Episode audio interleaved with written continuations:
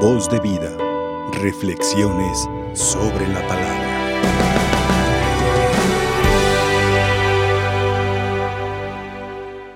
La palabra del Señor en este día, la primera lectura del libro del Apocalipsis, aunque muchas personas le tienen miedo a este libro, recuerdo cuando se acercaba el año 2000, sacaban conjeturas y el libro del Apocalipsis lo veían con cierto, con cierto miedo, es el libro más bello de la Sagrada Escritura, en el sentido de que nos muestra lo que vendrá al final de los tiempos.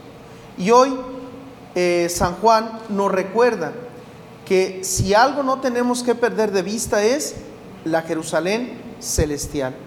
Tiene esta visión. ¿Qué significa la Jerusalén celestial? Pues es la vida junto a Dios, la vida eterna. Si una persona descuida de, su, de sus objetivos que tiene que llegar al cielo, la vida se nos vuelve, hermanos, superficial, efímera y triste.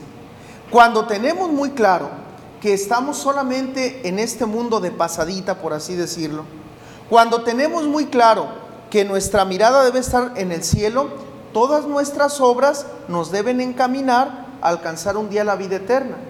Si todas las personas tuviéramos en cuenta que un día vamos a morir y que Dios nos tiene prometido la vida eterna, muchas de nuestras obras, muchas de nuestras actitudes o las dejaríamos de hacer o nos pusiéramos más empeño en actuar, sobre todo en aquello que le decimos, eh, aquellas obras de alguna, de alguna manera, los pecados de omisión.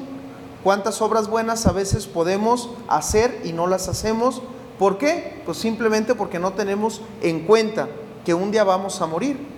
Anteriormente se tenían muy en cuenta lo que le llamábamos o le llamamos los novísimos. Cristiano, en tu mente tres cosas debes de tener. Muerte, infierno, juicio y gloria.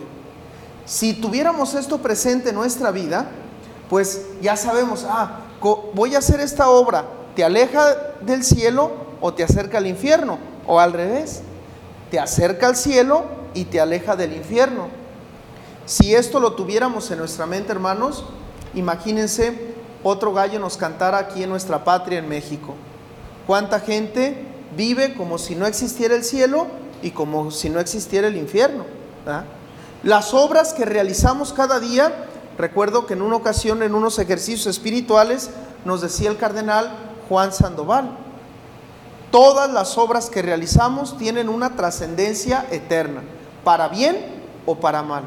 La invitación para nosotros en esta mañana, a ver, las obras que realizas en tu día a día te acercan a Dios o te alejan de Él. Y deberíamos de tener esto, pero presente, ¿verdad? De tal manera que muchas cosas de las que realizamos, si nos separan de Dios, ¿para qué las hacemos? Sabemos también que Dios es un Dios de bondad, de misericordia, pero es un Dios justo, que también respeta la, la libertad y la voluntad del ser humano. Y que por más que Dios quiera salvarnos, cuando nos empeñamos y cuando, ¿qué es el infierno? decía eh, el Papa Benedicto XVI, es la mayor prueba del amor de Dios. ¿Por qué? Porque respeta tu voluntad. De si no quieres estar con Dios, respeta tu voluntad para que estés sin Él por toda la eternidad. ¿Qué significa esto? Diría San Agustín, nos hiciste Señor para ti y solo descansaremos hasta que estemos en ti. El infierno es la ausencia plena de Dios, es decir, estar sin Él. De tal manera que el alma no encuentra paz y no encuentra tranquilidad. Hoy San Juan nos recuerda, pero no, no hay que fijar nuestra mirada o nuestra atención en el infierno, sino más bien en el cielo. Aquello que les, aquello que les espera a las almas que se esfuerzan todos los días, nos decía el Evangelio del domingo, por entrar por la puerta angosta. Aquello que, que les espera o nos espera aquellos que se esfuerzan todos los días en ser buenas personas, en tratar bien a los demás, en tener en la jerarquía primero a Dios en su vida. Es una maravilla, hermanos, esta lectura que hoy nos, nos presenta el apóstol San Juan. Tener en cuenta lo que nos espera al final de nuestra vida terrena. el estar con Dios, el gozo eterno. Y si esto lo tenemos bien grabado en nuestra mente, es una maravilla. ¿Por qué? Porque es aquello que nos impulsa, es aquello que nos motiva a seguir adelante, es aquello que no nos deja caer en la rutina, en la tristeza, porque sabemos que al fin y al cabo eh, terminaremos descansando en Dios. Pues hoy le pedimos a nuestro buen Dios, a María Santísima, que seguramente aquella mujer de Nazaret siempre tuvo muy presente que un día iba a ir a gozar de la presencia de Cristo para siempre, de su Hijo amado.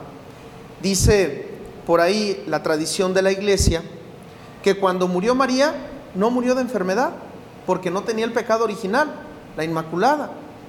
¿De qué murió entonces María?